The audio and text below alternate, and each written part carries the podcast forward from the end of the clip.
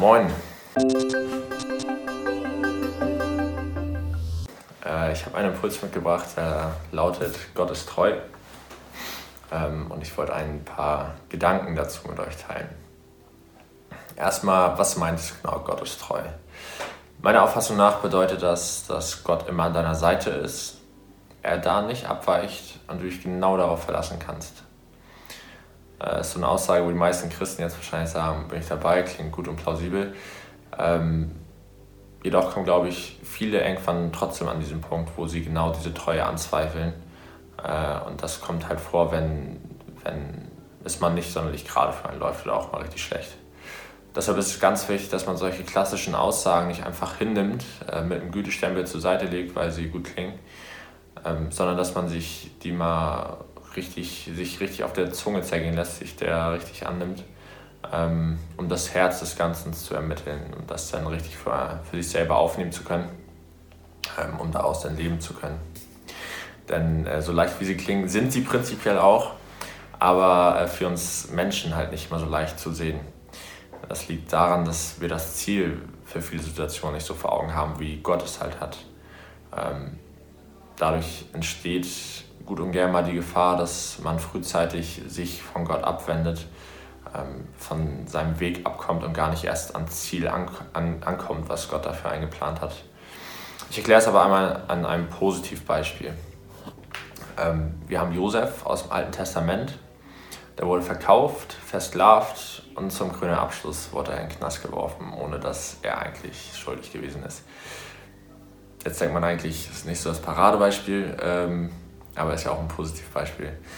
Ähm, Gott, wenn, wenn Gott richtig treu gewesen wäre, dann wäre unserer Auffassung nach ja eigentlich, äh, hol ihn da direkt raus aus dem Knast. Josef ist eigentlich auch immer ein Mann Gottes gewesen. Ähm, das das wäre für uns äh, Treue gewesen. Aber das ist halt unser menschliches Denken. Das ist halt meilenweit von Gottes äh, Weisheit und Überblick über sämtliche Situationen entfernt.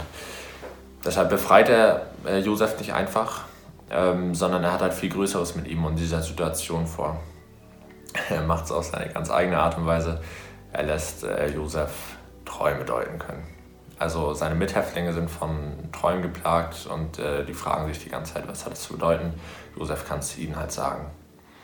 Ähm, und zwei Jahre später erst, also er sitzt zwei Jahre da und denkt sich bestimmt auch, was, äh, was, wo ist Gottes Treue? Oder er hätte auf jeden Fall die äh, Möglichkeit dazu, äh, daran mal zu denken.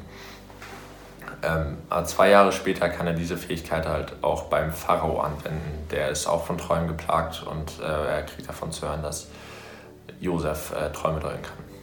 Also kommt er aus dem Gefängnis und äh, Josef deutet diese Träume und der Pharao ist davon so beeindruckt, dass er, dass er ihn ähm, zum zweitmächtigsten Mann Ägyptens kürt. Ähm, ihr kennt das, könnt es auch nochmal nachlesen. Das ist ähm, 1. Mose 37 bis 50. Das Beispiel sagt also aus, dass Josef nicht aufgegeben hat, er auf Gottes Treue vertraut hat, ähm, auch wenn er den Sinn des Ganzen bestimmt nicht gesehen hat, äh, dauerhaft. Zu sagen ist also, Gott ist immer an deiner Seite und verlässt dich da auch nicht. Und genau darauf kannst du vertrauen, wie ich am Anfang schon gesagt habe.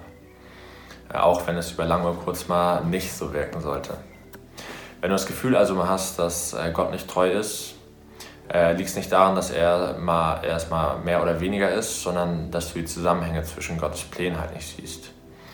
Also äh, steck den Kopf nicht in den Sand, sondern lass äh, sämtliche Situationen über dich mit Jesus an deiner Seite ergehen und guck, wo Gott dich hinführt.